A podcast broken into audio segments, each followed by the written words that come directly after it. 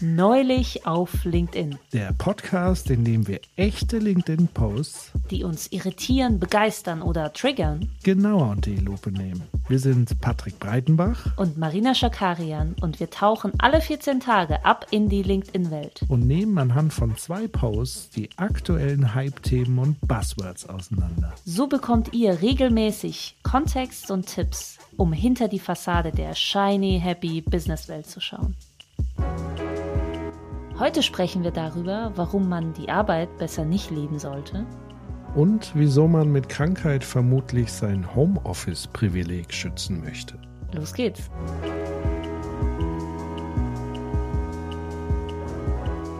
Hallo Patrick. Hallo Marina. Patrick, was hast du denn neulich auf LinkedIn gesehen? Ich habe neulich auf LinkedIn gesehen einen Post von Dr. Reza Havis, und zwar ist er Manager, Jurist, Arzt, Vorstand am Institut für Healthcare Management. Und er schreibt, das beste Rezept gegen Burnout ist nicht weniger Arbeit, sondern eine Arbeit, die wir lieben. Wenn wir uns für eine Sache wirklich begeistern und sie gerne tun, fühlen wir uns energiegeladen, motiviert und inspiriert. Die Arbeit wird weniger zu einer Last, und mehr zu einer Quelle der Freude und Erfüllung. Wenn wir unsere Arbeit lieben, fühlt sie sich überhaupt nicht wie Arbeit an. Wenn wir hingegen mit unserer Arbeit unzufrieden sind, fühlt sich die Arbeit wie eine Schinderei an. Sie ist kräftezehrend und wir können es kaum erwarten, sie hinter uns zu bringen. Und jetzt die Frage an dich. Was sagst du denn dazu? Ich würde sagen, wenn es der Arzt sagt, dann muss es der Wahrheit mhm. entsprechen. Nein, Spaß beiseite. Grundsätzlich würde ich auf jeden Fall unter Druck geraten, wenn ich den Post so lesen würde, weil man fragt sich natürlich automatisch, liebe ich meinen Job, liebe ich ihn genug, wie, wie viel Liebe ist okay und so weiter. Liebst du deinen Job, Patrick? Ja, es ist eine sehr interessante Frage, ob Liebe hier tatsächlich der richtige Begriff ist. Große Worte, ja, große Begriffe. Ich finde, das ist ein Begriff, der aus meiner Sicht in der professionellen Welt eigentlich wenig bis gar nichts zu suchen hat, der aber immer wieder gerne rausgeholt wird ähm, bei Leuten im Arbeitskontext. Aber auch sowas, ich habe diesen Begriff immer gehört im Marketing. Man muss eine Marke lieben und so. Ich habe den Begriff tatsächlich bei dir gehört. Love it, leave it or change it in der ersten Folge. Das ist korrekt erwischt. Und ich würde an der Stelle mich selber kritisieren. Ich werde es nicht mehr sagen. Ich würde gerne eine Sache dem Post zugestehen. Eine Sache, bei einer Sache hat der Verfasser recht. Und zwar, ich würde sagen, runterstufen ist keine Lösung. Also wenn man unter Stress ist oder viel äh, das Gefühl hat, es ist zu viel auf der Arbeit und die Tendenz habe ich äh, nicht im Burnout-Kontext, sondern in anderen Kontexten öfters jetzt mitbekommen, dass man dann dazu tendiert zu sagen, ich stufe runter, dann wird es einfacher. Das Problem ist meistens, dann wird es noch schlimmer, weil dann hat man noch weniger Stunden für einen ähnlichen Workload, weil das Problem ist ja eben nicht die Zeit, die man für die Arbeit aufbringt, sondern einfach wie auch immer, fehlende Strukturen, zu hohe Arbeitsbelastung, zu wenig Personal und so weiter. Aber was, was, was der Verfasser natürlich sagt, ist, runterzustufen ist nicht die Lösung. Da gehe ich auf jeden Fall mit. Das weiß ich gar nicht, ob ich das teilen würde, weil ich glaube schon, dass ein Faktor der Erschöpfung natürlich zu viel Arbeit ist. Ähm, und es kann durchaus sein, dass das ein Ding ist, was man verändern sollte. Die Frage ist, ob es in der gleichen Struktur gelingen wird, das zu tun. Aber definitiv sorgt zu viel Arbeit und das mal gleichgesetzt mit zu viel Stress, was ja unmittelbar mit Arbeit verbunden ist, ähm, weil Arbeit erzeugt ja Stress, weil sonst wäre es auch keine Arbeit, sondern wäre es ein Ruhezustand, ein Entspannungszustand. Meine Kollegin meine neue Kollegin Mary hat es mal so formuliert, im Beratergeschäft gibt es so Phasen, die so extrem krass sind, wo man sehr viel tun muss am Stück und so weiter. Und dann gibt es so Ruhephasen. Und das könnte man auch so ein bisschen als Atmen bezeichnen. Und wenn man die ganze Zeit aber nur auf Anschlag und im roten Bereich arbeitet, dann ist etwas aus dem Gleichgewicht. Dann ist man nur noch in diesem Ich muss powern und ich muss ackern. Und das wäre für mich ja sinngemäß die Station Burnout am Ende. Also wenn ich wirklich im wahrsten Sinne des Wortes für etwas brenne und permanent brenne, dann verbrenne ich irgendwann. Also ich glaube, es muss so dieses Atmende geben, dieses Regenerative geben. Und deswegen halte ich schon durchaus es für sinnvoll, ähm, auch Arbeit zu reduzieren. Die Frage ist natürlich, ob es einem gelingt, sowohl von der Persönlichkeit wie auch von den Strukturen in der Organisation. Und ich würde ja immer sagen, schaut als allererstes mal auf die Strukturen, weil in den allermeisten Fällen Burnout zwar auch eine persönliche, individuelle Komponente hat, aber ich glaube, da kommen immer zwei Dinge mindestens äh, zueinander. Ja, ich würde dir auch recht geben, dass natürlich At Atmen ist wichtig. Eigentlich würde ich gerne sogar dafür plädieren, dass man auch in den Stressphasen ja. atmet oder atmen kann, weil sonst kann man nicht gut schwimmen, wenn man nicht immer wieder aufatmen kann, um in dem Bild zu bleiben. Aber eine Teilzeitreduktion ist für mich trotzdem keine Lösung, weil meistens spricht man darüber zu sagen, okay, ich reduziere um 20 Prozent. Und diese, dieses Atmen wird dadurch nicht gelingen. Ich hatte jetzt mehrfach Gespräche, wo ich immer wieder Tendenzen gehört habe, wo man sagt, ich bin so gestresst, ich würde gerne um 10 oder 20 Prozent reduzieren. Und diese Atemphase, Atempause bekommt man nicht dadurch. Es recht nicht mit, mit irgendwie am Anschlag und Burnout, aber auch in einem normalen Stresssituation. Ich finde, man müsste versuchen und man müsste A, die, die, die Reduktion gut vorbereiten und dann auch erstmal, wie du sagst, auf die Strukturen zu schauen. Ich wollte tatsächlich eher dem, dem Post noch was was Gutes abgewinnen. Ich wollte, ich wollte, ich wollte einen Schritt auf, auf ihn zugehen. So, das war, das war jetzt die Intention. Ja, ich würde gerne so viel Abstand wie möglich zu diesem Post einnehmen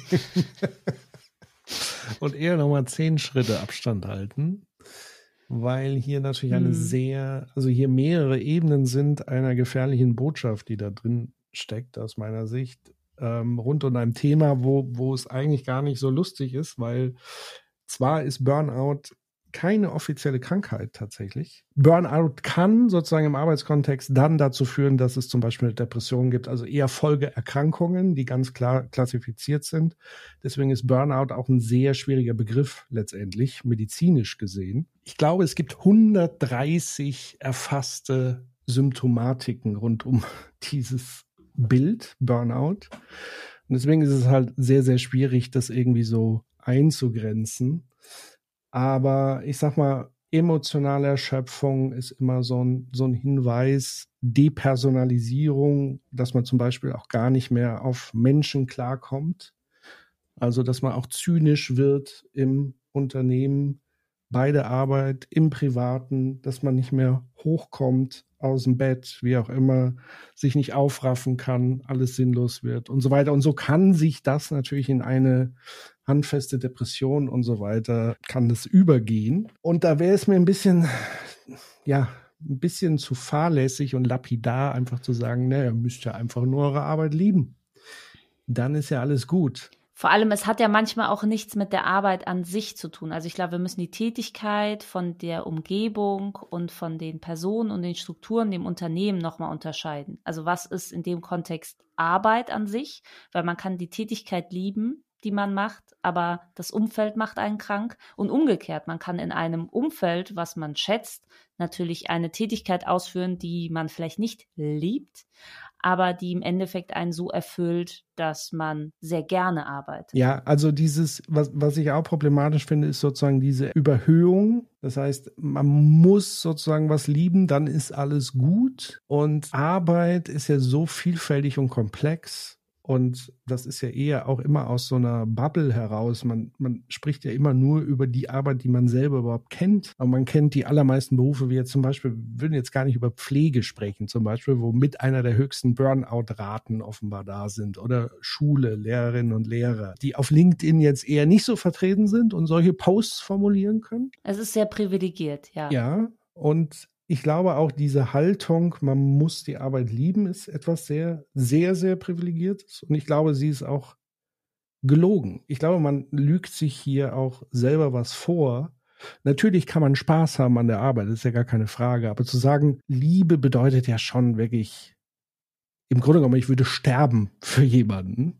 Jetzt mal übertrieben. Ich würde auch sagen, lieben, lieben ist ja auch Leiden. Also lieben ist in, in dem ganz klassischen Romeo und Julia menschlichen Lieben ist natürlich Liebe und Leid und äh, Verzicht und Kompromiss und Leiden und Sterben, wie du sagst, liegt schon sehr nah beieinander. Ich würde das auch ungern auf die Arbeitswelt übertragen wieso sollte man das Unternehmen oder die, die, die, die Arbeit so tief lieben wollen? Also es ist weder professionell noch ist es irgendwie gesund, weil zumindest die Lohnarbeit, ich glaube, es ist nochmal was anderes, wenn du dein eigenes Unternehmen hast. Ja, also wenn du selbstständig bist, glaube ich, nochmal ein Unterschied, wie wenn du angestellt bist, also auf Zeit, du bist sozusagen deine, dein Körper ist gemietet für eine gewisse Dauer.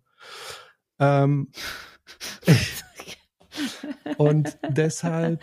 Ähm, die Leistung vielleicht. Naja, ich tue ja was mit Oder meinem Körper. Körper. Ich denke nach. Ja, das also stimmt. der Körper das stimmt, alles, der ist Körper, immer alles involviert. zusammen. So. Ja. Das ist halt so. Ja, ja. Muss man sich nur mal vor Augen führen. Und das bedeutet aber, ich, dass eine gewisse Distanz dazu, und Liebe ist definitiv keine Distanz, ist etwas, was einen auch schützen kann, letztendlich, wenn es eben mal nicht so gut läuft. Mhm. Weil einfach meine Liebe aufgeben hat halt andere Konsequenzen, wie zu sagen, ich wechsle meine Arbeitsstelle.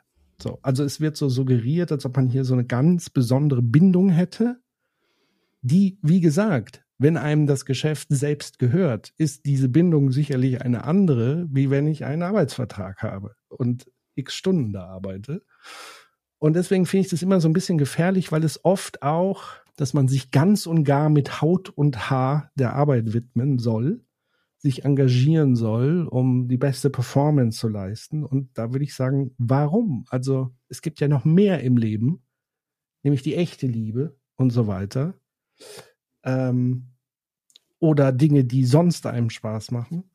Deswegen schwierig. Wieso machen das Unternehmen oder Startups? Warum? Wieso verlangen sie die Arbeitsleistung mit Haut und Haar? Naja, weil es, es gibt zwei Gründe, würde ich sagen. Der eine Grund ist, dass man natürlich von sich auf andere schließt.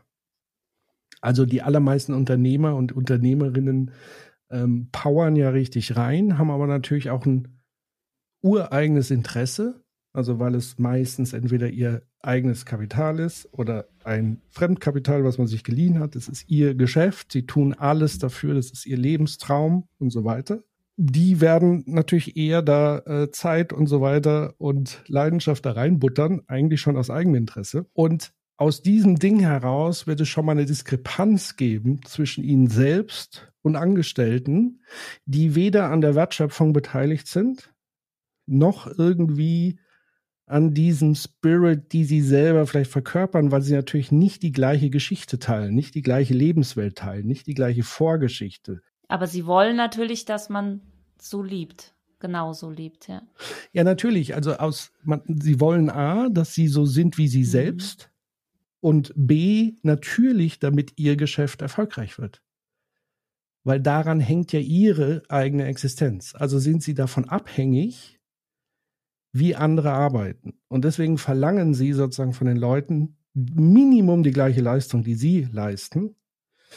Und das führt natürlich zu so einer Kultur des maximalen Stresses. Gerade bei Startups, wo, wo, wo alles sehr fragil ist. Also das ist ja der Punkt. Also ein Startup zeichnet sich dadurch aus, dass es so kein stabiles Geschäft ist, was jetzt sich lange etabliert hat und auch robust auf dem Markt steht, sondern es droht ja jeden Tag das Scheitern. Ja, ich würde auch sagen, es ist auch kann auch der Anfang einer toxischen Arbeitsumgebung natürlich sein. Können dann auch Liebesbeweise eingefordert werden, ne? zum Beispiel viele Überstunden machen, Wochenendarbeit, äh, spontane, spontanes Reinkommen, irgendwelche Umtrunk, äh,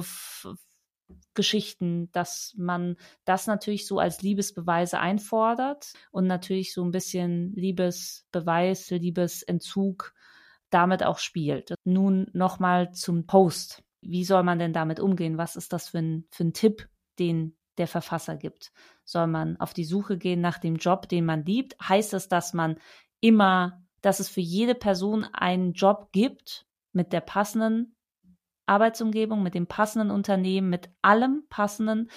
Ähm, man muss ihn nur finden. Also es ist ein bisschen sehr, sehr, sehr, sehr gewagte Thesen. Also ich weiß gar nicht, was, was der Verfasser tatsächlich als, ja, als, als, als Tipp geben möchte. Ich versuche mal so ein bisschen es zynisch zu übersetzen. So von wegen, entweder stellt euch mal nicht so an oder wenn es euch nicht passt, sucht euch halt was Besseres. Oder auch wenn du einen Burnout hast, dann hast du halt deinen Job nicht geliebt. Dann bist ja. du selbst dran schuld, weil du hast den Job so lange gemacht, den du nicht liebst, dass du sozusagen ins Burnout gerutscht bist.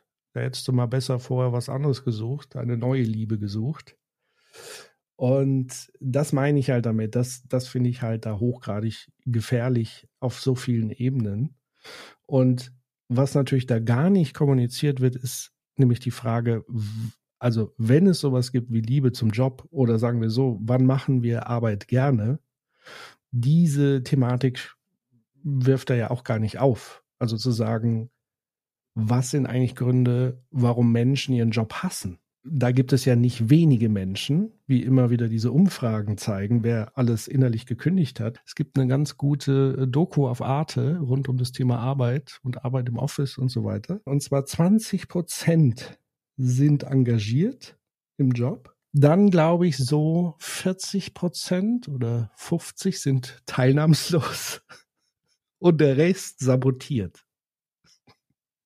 Also ist so unzufrieden, dass er die eigene Firma sabotiert. Und das finde ich halt interessant, weil es halt strukturell interessant ist, weil offenbar Arbeit so organisiert ist, dass es Leute nervt. Also entweder weil man so extrem entfremdet ist von seiner eigenen Arbeit aufgrund von schlechten Strukturen, also krassen Hierarchien, wo du selber gar keine Selbstwirksamkeit mehr zeigen kannst, also wo du selber keine Entscheidung treffen kannst, trägst aber vielleicht die komplette Verantwortung, darfst aber nichts entscheiden. Das sind solche fiesen Mechanismen strukturell gesehen, die dich wirklich in den Burnout treiben oder in den Wahnsinn treiben können, weil du ja in so einer Falle steckst. Ja, also du willst was bewirken, kannst es aber nicht, sollst aber. Das sind ganz oft Situationen in Unternehmen, ähm, die ich schon beobachten konnte und die wirklich Leute irre machen. Das hieße zum Beispiel zu sagen, wenn ich strukturell etwas verändern will, das auch gleichzeitig als Tipp zu geben, Handlungs- und Entscheidungsspielräume entsprechend zu verändern in Unternehmen, also auch diese Selbstwirksamkeit äh, zu erhöhen und überhaupt diese ganze Thematik mal ähm, wirklich ernst nehmen und sich zu fragen, wie organisieren wir eigentlich Arbeit? Also haben wir auch genügend Ressourcen, um die Arbeit, die ansteht, wirklich zu machen oder sind unsere Leute permanent im roten Bereich? Und wo und aus welchen Gründen fühlen sie sich entfremdet und vor allen Dingen darauf achten, im Flurfunk etc., wenn der Zynismus auftaucht, gehäuft, ist das ein absolutes Warnsignal. Und da sollte man dringend nachgehen und gucken und schauen, was kann man wirklich verändern. Weil Burnout ist keine alleinige Sache des Individuums. Das Individuum ist immer eingebettet in Strukturen. Und sei es im privaten Kontext, dass man vielleicht gerade Probleme zu Hause hat und das als zusätzlicher Stressfaktor ist, sei es in der Organisation, wo man Stress hat, weil schlecht organisierte Arbeit und so weiter, oder auch nochmal im Großen und Ganzen müssen wir ja auch sehen, wir leben ja in einem Wirtschaftssystem, wo es nicht so einfach ist, den Job zu wechseln. Mal eben. Ja, das darf man natürlich auch nicht vergessen. Also es wäre ja was anderes, wenn man sagen würde, okay, ich habe jederzeit die Möglichkeit, nach fünf Tagen zu sagen, danke, tschüss. Aber wir haben ja sowas wie eine soziale Bedrohung, wenn wir keinen Job haben für eine längere Zeit.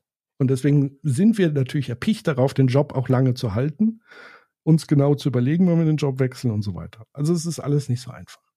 Du meintest vorhin auch schon, es gibt mehrere Bereiche im Leben als nur Arbeit.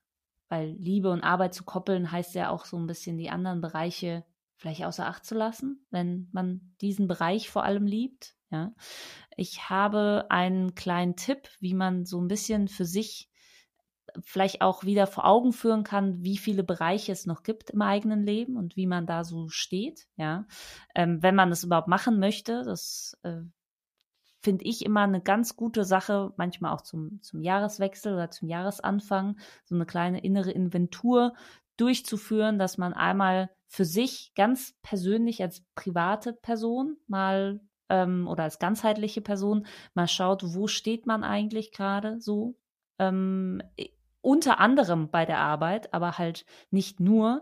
Und da könnte man für sich innerlich so das Lebensrad durchgehen. Das können wir auch gerne verlinken, eine Vorlage im Newsletter. Und zwar, wenn man davon ausgeht, dass man selbst oder dass die innere Zufriedenheit vor allem von acht großen Bereichen im Leben bestimmt wird. Und zwar zum einen natürlich der Beruf, das wird nochmal aufgeteilt, dann nochmal in, in Finanzen, ähm, dann auch Liebe als Bereich, also Liebe tatsächlich im privaten Verständnis, Liebe, ähm, Freizeit, persönliches Wachstum, Gesundheit und Umfeld. Das sind so die acht großen Bereiche, die definieren, wie zufrieden ein Mensch gerade durchs Leben geht. So. Ähm, und ich glaube, die, also die acht Bereiche helfen uns einfach zu differenzieren und vielleicht auch zu schauen, wo gerade mehr Unzufriedenheit ist und welchen Bereich man vielleicht gerade priorisieren möchte und nochmal angehen möchte. Und das muss nicht der berufliche Bereich sein. Man kann auch zum Beispiel sehr zufrieden im beruflichen Bereich sein, aber sehr unzufrieden im finanziellen Bereich.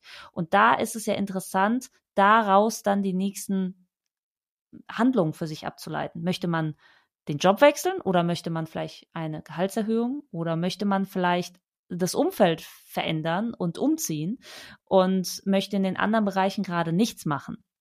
Und da kann man einfach Schritt für Schritt durchgehen und so eine Status Quo-Analyse machen und jedem Bereich eine Punktzahl von eins bis zehn geben. Also eins gar nicht zufrieden und zehn voll zufrieden. Und es geht nicht darum, irgendwann mal überall zehn Punkte zu erreichen, sondern das verändert sich ja ständig, aber es hilft einem, die nächsten Schritte zu planen. Eben zum Beispiel zu sagen, okay, ich habe gerade vier Punkte im Bereich Beruf, aber es ist mir auch egal, weil es ist okay, es, es, ich kann damit leben, aber ich möchte mich gerade um mein persönliches Wachstum bemühen und möchte eine Fortbildung machen oder möchte gern ein Sabbatical machen oder was auch immer. Es geht eigentlich, das Tool hilft einfach beim Sortieren, bei der Inventur innerlich, um zu schauen, okay, von was ist unsere Ausgangslage und wo möchte man arbeiten und eben nicht danach zu streben, 100, 110 Prozent und 10 Punkte irgendwo zu haben. Weil sonst gerät man ja wieder in die Selbstoptimierungsfalle. Love, love, love. Nee, auf keinen Fall. Aber manchmal weiß man ja, ich weiß nicht, ob du es kennst, manchmal hat man so ein über, über, über Tage und Wochen so ein Unzufriedenheitsgefühl und man weiß, man ist gereizt und man weiß gar nicht, wo liegt gerade denn das Problem. Irgendwie äh, ist man einfach grundsätzlich gereizt und unzufrieden. Und wenn man ein bisschen näher reinschauen möchte und man muss ja, um praktisch Selbstwirksamkeit und Zufriedenheit zu erreichen, muss man erstmal klar sehen, wo liegt das Problem. Und das zu identifizieren, dabei kann es helfen. Kann doch auch gar nicht mit, mit irgendeinem Tool irgendwas rumoptimieren am Leben. Also das äh, kann man nicht, aber man kann das so ein bisschen zu schauen, wo liegt das Problem, wo liegt der Hund begraben, sagt man. Ähm, und wie kann man diese Unzufriedenheit dann im Endeffekt angehen, beziehungsweise wo, wo setzt man dann an, bei welchem Bereich? Ja, vor allen Dingen, es hilft, glaube ich, in zweierlei Hinsicht. Also einmal eben vor allen Dingen das regelmäßig zu tun, wie du sagst, vielleicht einmal im Jahr oder so, so eine Inventur zu machen. Also reflektieren ist grundsätzlich was Gutes. Und das zweite ist natürlich, wenn man mal auf so einem Pfad ist, dann funktioniert man ja nur noch. Und man, man ist da wie in so einem Tunnel drin. Und deswegen kann auch das helfen, immer mal wieder aus diesem Automatismus rauszutreten aus der eigenen, aus dem eigenen Hamsterrad, um, um sich wirklich mal die Zeit zu nehmen, zu reflektieren und zu sagen, hey, bin ich eigentlich auch gerade wirklich happy mit dem, was ich da mache? Ich leiste vielleicht ganz viel, ich mache ganz viel Hassel, aber macht es mich glücklich? Oder merke ich vielleicht tatsächlich Dinge, die eher darauf hindeuten, dass es vielleicht sowas wie eine innere Kernschmelze zu geben scheint? Also angefangen mit körperlichen Gefühlen, also Körpergefühl in dem Sinne, vielleicht verdränge ich die ganze Zeit einen Schmerz, den ich schon die ganze Zeit mittrage, aber aufgrund der Leistung, die ich geben muss, drücke ich das so weg oder schmeiß mir sogar ständig irgendwie Schmerzmittel ein, nur damit es halt funktioniert.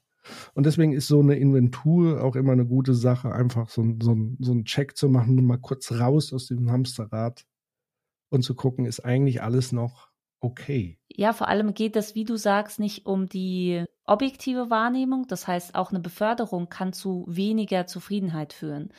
Und wenn man die Karriereleiter hochklettert, heißt es eben nicht, dass man automatisch in dieser Zufriedenheitsskala, in der persönlichen, nach oben geht, sondern es kann halt auch sein, dass man sagt, okay, ich trete einen Schritt zurück und ich mache jetzt was anderes und dadurch ich aber zufriedener werde eben in, im Bereich Beruf. Das ist ein ganz wichtiger Punkt, weil tatsächlich diese Beförderungsgeschichte passiert ja sehr häufig. Ich glaube, es gibt auch diesen eigenen Begriff dafür. Es müsste ja das Peter-Prinzip, glaube ich, sein, dass man so lange befördert wird, bis man in die Bereiche gelangt, wo man gar nicht mehr die Kompetenz hat dazu. Ich dachte, wo man nur von Peter umgeben ist. Es gibt zwei. Es gibt Thomas-Prinzip und Peter-Prinzip. Ich glaube, Thomas ist sozusagen das, ich stelle nur Thomasse ein. Und Peter-Prinzip ist, ähm, ich werde sozusagen äh, so lange befördert, bis ich inkompetent werde. Ja. Und das ist natürlich schwierig in unserer Gesellschaft, wo Beförderung natürlich ein hohes Statussymbol ist, da wieder sich mhm. entfördern zu lassen, ist natürlich, macht halt niemand. Ja, vor allem End hört sich auch super unsexy an. End ist Minus. Ja. End will man nicht. Ich will entfördert werden. Ja? So. Okay. Gut, das ist doch ein guter, guter Abschluss. Ja.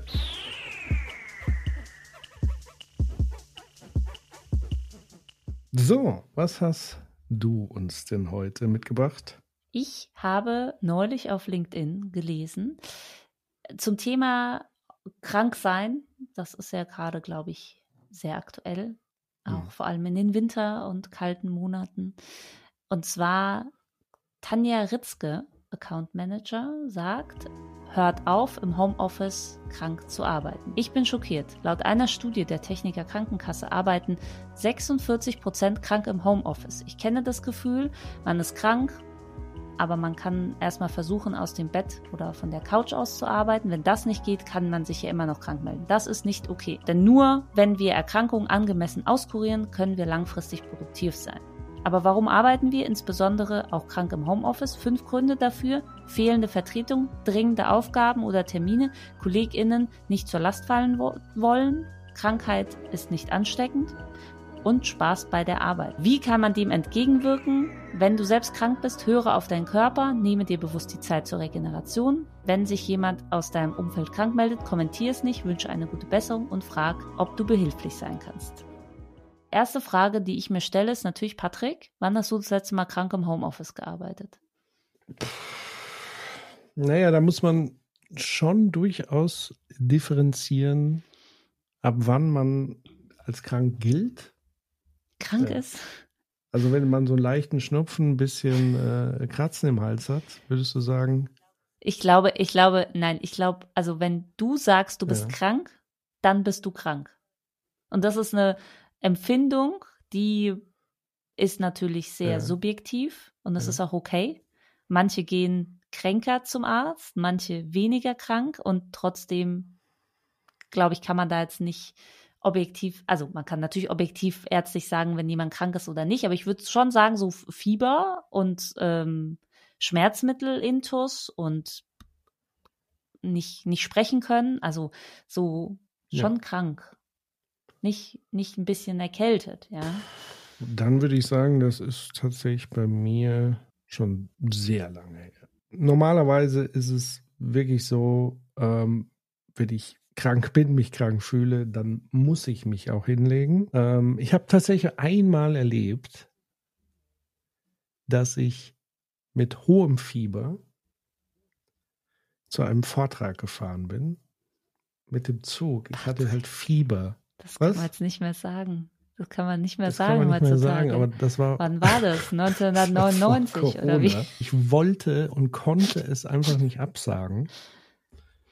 Und das war einfach irre. Das war einfach verrückt, weil ich war so vollgepumpt bei diesem Vortrag und ich habe mich dann einfach nur noch nach irgendwie geschleppt in den Zug im Dämmerzustand. Also das ist überhaupt nicht lustig. Nein. Nein, aber also ich meine, das ist jetzt eine Dimension. Ich muss auch, also ich muss jetzt ehrlich, äh, du bist ehrlich, ich bin ehrlich, ich habe äh, mit Corona gearbeitet. Also ich mir ging es auch nicht gut, aber ich habe trotzdem gearbeitet. Also nicht vor Ort natürlich. Als Selbstständige ist das alles etwas, ähm, ja, ich würde sagen, schwieriger. Ähm, äh, aber ich will das gar nicht, also ich, ich finde es richtig. Wir, wir sind ja beide, finden ja. wir es ja richtig, krank nicht zu arbeiten. Absolut. Nach diesem Erlebnis definitiv nicht mehr. Also das war wirklich so Kernschmelzen. Ähm, da habe ich mir dann auch geschworen, also so, so ein Quatsch mache ich halt einfach. Also das ist halt hast einfach dir, nicht mehr. Hast du, dir, so. hast du dir was umgebunden mit so einem Schild, wo, wo, wo du wohnst, damit man dich heimbringt? Ja, so ungefähr. Also ähm, Deine Versichertenkarte reingesteckt, falls du umfällst, dass der Krankenwagen dich abholen kann. Ja, wahrscheinlich. Also ich kann mich äh, an das meiste gar nicht mehr erinnern. Hat sich gelohnt, Patrick. Hat, hat sich 0,0 gelohnt. Ähm, wahrscheinlich habe ich noch die Hälfte der Leute angesteckt, denen ich begegnet ich bin. Ich muss da an den, an den Agatha Christie-Krimi denken, ne? Mit der Schauspielerin. Ich weiß nicht, ob du es kennst, wo ähm, sie nach 20 Jahren oder so ihren großen Fan wieder trifft und sie ihr dann erzählt, dass sie sich krank mit Röteln ähm, damals zur Autogrammstunde geschleppt hat und äh, die Schauspielerin dadurch ihr Kind oh. verloren hat. Und das, äh, ja, ja, und da, darum geht der Krimi. Ich wollte das jetzt nicht ja, spoilern, aber ich, ich sage jetzt aber mal nicht den Namen. Nee, da kann man trotzdem, kann, also sehr, sehr empfehlenswert, aber das erinnert mich daran. Ja. Sollen wir noch das Datum raussuchen? Nee, bitte nicht. Okay, gut. Also, ich versuche jetzt mal die Brücke ja. zu schlagen. Und zwar, wie wir jetzt gerade sehen vor allem im Homeoffice. Ich beziehe mich jetzt nochmal aufs Homeoffice, weil die Verfasserin bezieht sich auch aufs Homeoffice. Und das ist eben die Arbeitsrealität, in der wir gerade viel arbeiten. Ähm, die Grenzen verschwimmen ja zwischen privat und beruflich, dadurch, dass wir die Arbeit zu uns eingeladen mhm. haben in unsere ja. Wohnung in unser Haus. Es ist, die Arbeit sitzt jetzt mit, mit am Essenstisch oftmals, sitzt einfach, ist einfach allgegenwärtig und es gibt eben nicht mehr diese klare Trennung. Dadurch gibt es natürlich viele Vorteile, aber auch ein Dauer always on Zustand, dass man halt natürlich immer arbeiten muss oder kann und das löst natürlich eben die, diese, diese Grenzüberschreitung oder diese, die, die Grenzen, die einfach nicht mehr so haptisch und örtlich greifbar sind, natürlich durch das Homeoffice noch viel mehr aus. Da muss man sich wirklich auch nochmal fragen, versuche ich ja immer den Zweck hinter den Dingen zu erkennen. Warum wollen Menschen gerne im Homeoffice arbeiten? Also, oder zumindest ein Teil der Menschen wollen ja ganz klar im Homeoffice arbeiten, zumindest ein Teil davon. Also nicht die gesamte Arbeitszeit, manche vielleicht schon. Warum ist das so? Ähm, und das ist ja nicht so, weil man sagt oder nur sagt, ja, zu Hause ist irgendwie am schönsten oder so, sondern oftmals ja, weil die Arbeitszeit und so weiter es einfach nicht zulässt, die nicht bezahlte Care-Arbeit, die oft ansteht, sei es auch wenn man Single ist und so weiter, die eigene Wohnung sauber machen etc. pp. Man hat irgendwie Verpflichtungen, man hat Termine, dass man halt sagt, naja, allein diese Arbeitswege und so weiter sind halt super mühselig. Und es ist einfach für viele praktischer, zu Hause zu arbeiten.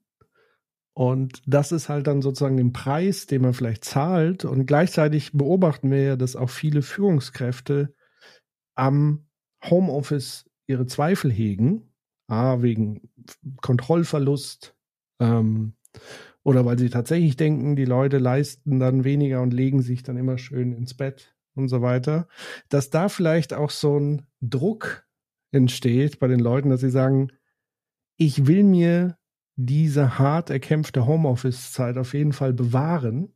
Und deshalb darf auf keinen Fall zu irgendeiner Stelle der Eindruck entstehen, dass ich hier nicht genug arbeite. Und ich glaube, das ist mit ein Faktor, warum viele dann trotzdem krank im Homeoffice arbeiten, um sich das Erarbeitete eben nicht wieder wegnehmen zu lassen. Das ist ein sehr interessanter, sehr interessanter Blickwinkel. Ich muss sagen, ich arbeite sehr gerne von zu Hause, weil es einfach am schönsten ist. Ähm, nein, aber natürlich ver verstehe ich das auch, also auch mit, mit der Care-Arbeit, beziehungsweise für viele habe ich auch das Gefühl, erschließt sich der Sinn des Büros nicht, also außer man sagt, ja, Kaffeeklatsch und Austausch und so weiter. Also ich, ich finde, und das finde ich auch gut, dass man jetzt viel fokussierter bei Zusammenkünften darauf achten muss, dass sie meistens einen Zweck und einen Sinn haben und bestenfalls eine Agenda, dass man sagt, okay, wir, wir möchten gerne den Workshop zusammen machen und so weiter. Und wenn man selbst das Gefühl hat, man kann die Tätigkeiten gerade gut im Homeoffice abarbeiten, dann kann man auch im Homeoffice arbeiten. Also ich finde es an sich, finde ich das eine sehr sinnvolle Art und Weise, weil eben man sich das aussuchen kann. So, also ich glaube, wenn wir jetzt grundsätzlich über Homeoffice sprechen, ähm, aber natürlich ist das ein sehr interessanter Punkt, dass man versucht, so erreichbar und so übererreichbar zu sein, wie man vielleicht nicht mal im Büro wäre, weil man so die Tür zumachen würde und vielleicht nicht ans Telefon gehen würde im Büro. Ähm, aber man möchte gerne diese Präsenz kompensieren, indem man eine Übererreichbarkeit an den Tag legt, auch wenn man krank ist, ja.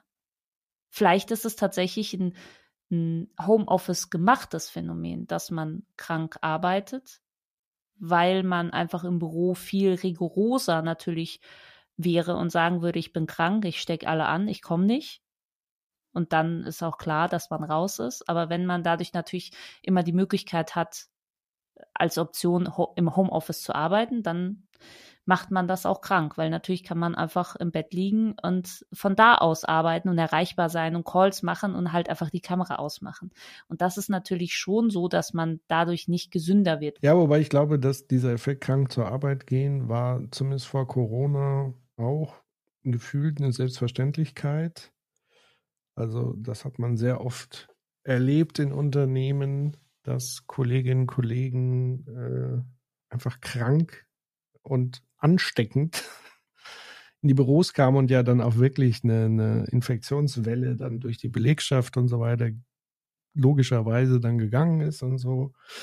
Also ich glaube, dass dieser Arbeitsethos schon immer sehr stark war in, in, Deutschland und so weiter. Also dieses Pflichtgefühl war immer sehr, sehr stark.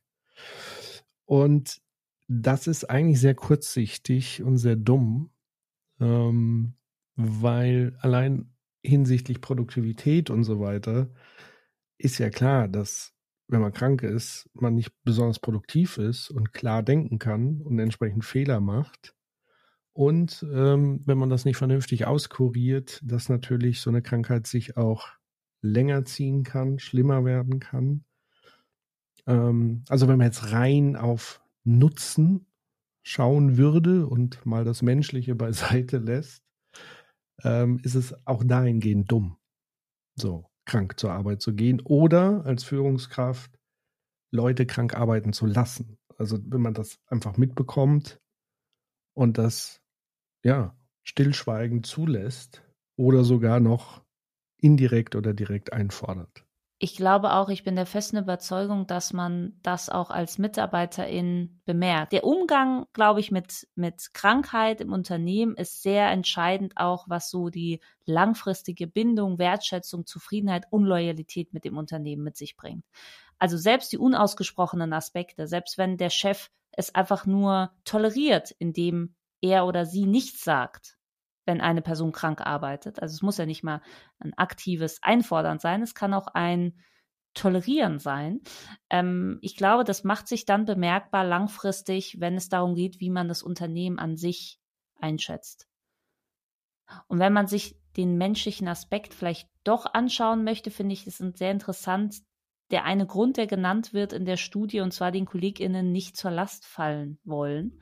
Das sagt ja auch was aus. Das heißt, dass man lieber krank das Gefühl vermitteln will, Händchen zu halten, ne, statt wirklich produktiv und hilfreich und, und gut gerade in der Leistung zu sein. Also das finde ich auch einen sehr interessanten Aspekt, dass es ja da offenbar nicht, bei vielen es nicht um eine sichere Arbeitsumgebung geht, wo man sich auch natürlich so unterstützen kann und nicht jemandem zur Last fällt, wenn man krank wird. Ja, das ist alles gut und schön, sozusagen dieses, ähm, wir müssen aufeinander Acht geben und so weiter. Ich möchte an der Stelle einfach nur nochmal den Hinweis darauf geben, dass wir uns in einem Wirtschaftssystem befinden, wo wir in gegenseitiger Konkurrenz sind, wo Geschäftsmodelle abhängig sind von Ressourcen.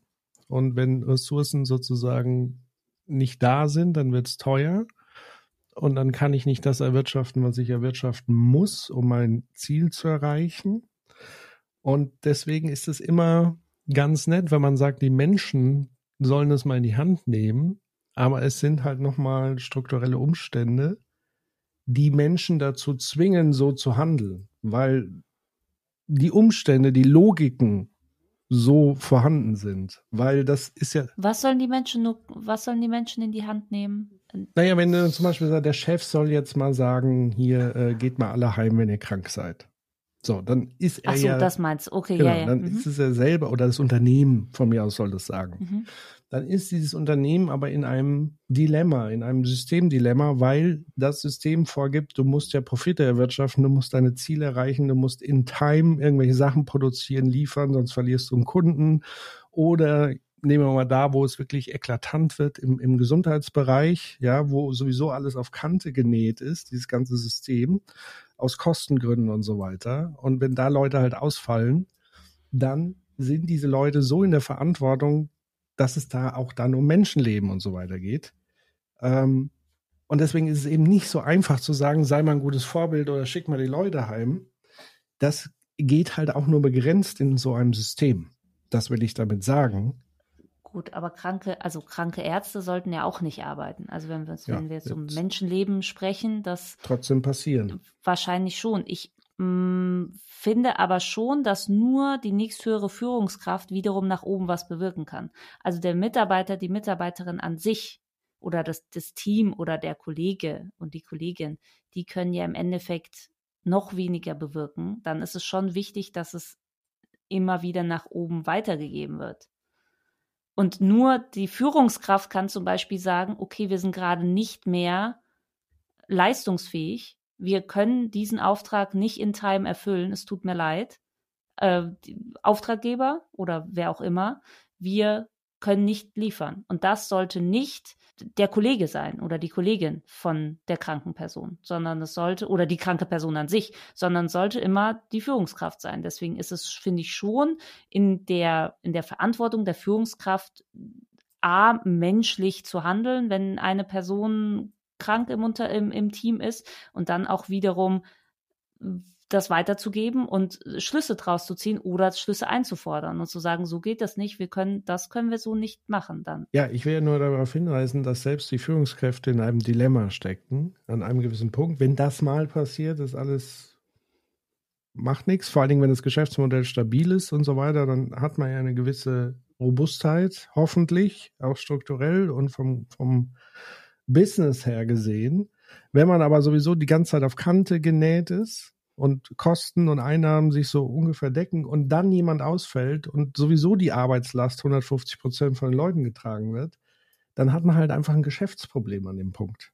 Also dann gerät man mit dem gesamten Unternehmen in Schlingern. Und das würde letztendlich ja dann bedeuten, dass ganz viele ihren Job sozusagen auch verlieren würden, wenn das Unternehmen so nicht mehr funktioniert. Das meine ich damit, dass auch Führungskräfte unter gewissen strukturellen Zwängen der Wirtschaft als allgemein ähm, liegen ähm, und man deshalb nicht per se sagen kann, der Chef oder die Chefin an sich ist ein Unmensch, wenn sie das sozusagen einfordert, die Leistung zu bringen. Weißt du, was ich meine? Ich ich verstehe, ich verstehe deinen Gedanken, verstehe ich. Ich habe auch nie von Unmensch gesprochen. Ich bin ich so ein bisschen ich. Richtung, ähm, nein, aber ich bin jetzt ein bisschen Richtung, was könnten mögliche Lösungen sein im Sinne von Umgang mit den Situationen. Ich wollte nur zu den Zwängen der Führungskraft sagen, dass es bestimmt äh, oft auch um Menschenleben geht, aber sehr, sehr, sehr oft wird viel heißer gekocht als gegessen wird. Das heißt, sehr, sehr viele Sachen können verschoben werden. Also ne, auch bei AuftraggeberInnen. Natürlich, jeder macht Druck, aber es heißt teilweise nicht, wenn man eine Deadline schiebt, dass dann das ganze Unternehmen plötzlich in eine Misslage gerät oder es wirklich um, um ähm, Stellen geht, die gestrichen werden, sondern dann sagt der Auftraggeber, ja gut. Also wenn es natürlich von, von, von der Chefin kommt, äh, vom Chef. Also sehr, sehr, sehr oft ist ein sehr, sehr großer Druck vor allem auf einzelne MitarbeiterInnen oder auch auf äh, VolontärInnen, Praktikantinnen und was, was auch immer. Aber eigentlich geht es eben nicht um Menschenleben. Und eigentlich könnte man sehr, sehr häufig sagen, alles klar, dann machen wir uns nicht eine Doppellast, sondern schieben etwas um eine Woche. Man müsste es halt angehen und klären. Den menschlichen Krankheitsausfall, den müsste man ja grundsätzlich, weil man eben nicht an einem, an einem äh, Fließband arbeitet, auch weitergeben können, zum Beispiel auf Auftraggeber und sagen, okay, dann wird halt etwas geschoben. Teilweise wird ja ständig etwas verschoben oder Deadlines äh, gerissen, aber man hat eben oftmals habe ich das Gefühl, im Daily Business Angst, etwas anzusprechen aufgrund von Krankheitsausfällen. Weil man sagt, oh, das da können wir nicht, das müssen wir leisten. Aber manchmal muss man vielleicht auch sagen, nein. Ja, schön wäre es, wenn man das kann in den Bereichen, sollte man es tun. Ähm, ich fand halt interessant, dass das bei Corona halt ein Riesending war und dass Politik auch sehr bestrebt darin war, so schnell wie möglich diese Lockdown-Geschichten zu lockern, die, die Quarantänezeit runterzuschrauben. Einfach damit die Wirtschaft wieder funktioniert. Und das meine ich halt damit. Es gibt sozusagen diesen wirtschaftlichen Zwang, der Menschen dazu bringt, zu funktionieren, um diese Logiken zu erfüllen, um diese ganzen Lieferketten einzuhalten, um die Dinge zu tun, damit andere wieder was tun können, weil es ist ja eben, das mag jetzt so im, im in der Medienproduktion oder in kreativen Berufen und so weiter, das sind ja alles nice to have Sachen. Aber es gibt. Ja, gleichzeitig sind da auch Menschen krank ja, ja, und leiden, wenn sie krank arbeiten. Und auch da wollen ja trotzdem Deadlines und so weiter eingehalten werden. Und da würde jetzt zum Beispiel, wenn ein Sender irgendeine Produktion beauftragt und plötzlich auch nichts mehr zu senden hat, dann hätte auch alle ein Problem und würden alle rum. Dann kann man halt eine Wiederholung wie immer senden. Stimmt, Konserve, Konservenkiste ist reichhaltig gefüllt.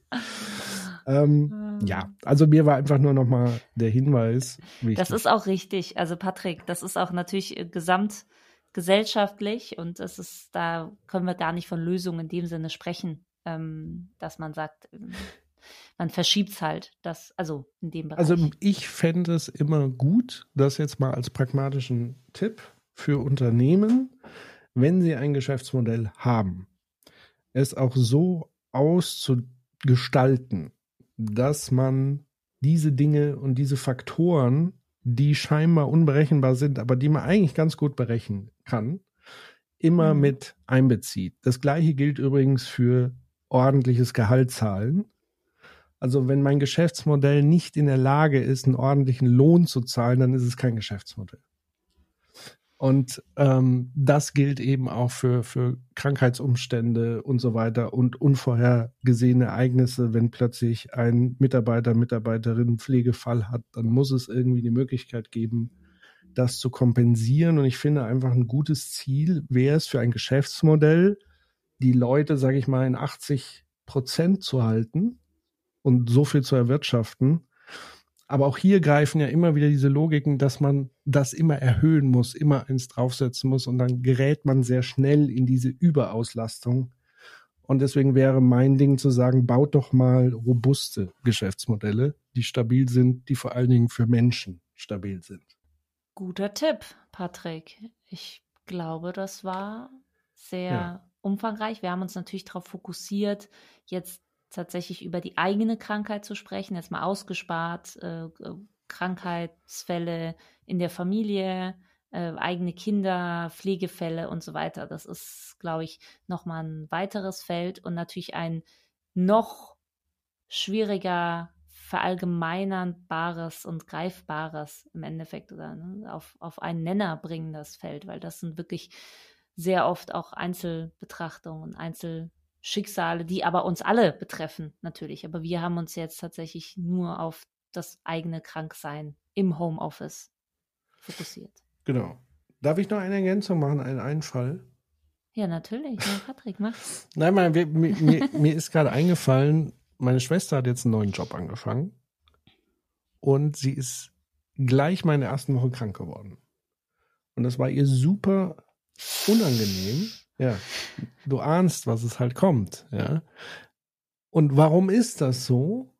weil es natürlich in Unternehmen dann auch oft der Fall ist, dass man dann so diesen Verdacht hegt, ah, diese Person ist oft krank, Mist, was habe ich mir denn jetzt hier angelacht und so weiter. Und dann führt es oft zu so einer ganz komischen Spirale und Dynamik, dass man der Person dann auch weniger Arbeit gibt, die fühlt sich dann wieder ausgegrenzt und schon ist man in so einem toxischen Verhältnis.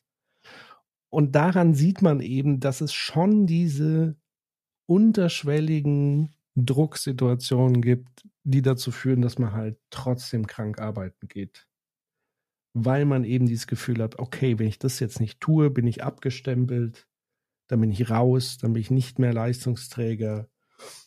Und das, finde ich, gilt es sich wirklich nochmal bewusst zu machen, dass das allen letztendlich so geht. Gut, die einzige Lösung, die mir jetzt einfällt, ne, praktischer Tipp von unserem ersten Verfasser äh, des Posts, man muss ja einfach nur den Job lieben. dann kann man auch ein bisschen krank arbeiten. Also ich weiß ja jetzt gar nicht, was bei deiner Schwester los ist. Ein bisschen, bisschen Fieber. Ja, ich bin auch zu dem Vortrag gefahren. Ich weiß nicht, Patrick, was das soll. du eins plus mit Sternchen, du liebst deinen Job. Herzlichen Glückwunsch.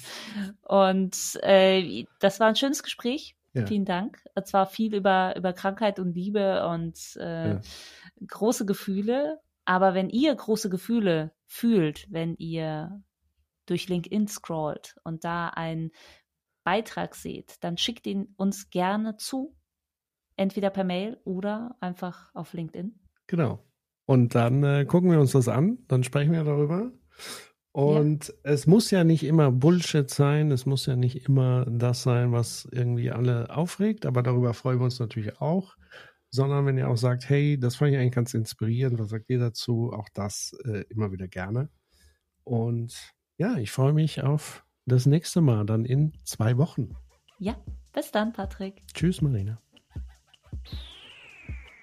Neulich auf LinkedIn ist eine Gemeinschaftsproduktion von Marina Schakarian. Ich bin selbstständige Beraterin mit Fokus auf journalistische Medienunternehmen und ich coache vor allem Redaktionen, Teams und Führungskräfte, sich für die Digitalisierung richtig aufzustellen, also im Spannungsfeld zwischen agilen Prozessen, erfolgreicher Positionierung mit digitalen Formaten und der Aufstellung von resilienten Teams. Und meistens mache ich das mit Coaching on the Job, also mittendrin in längerer, empathischer Zusammenarbeit mit den Teams.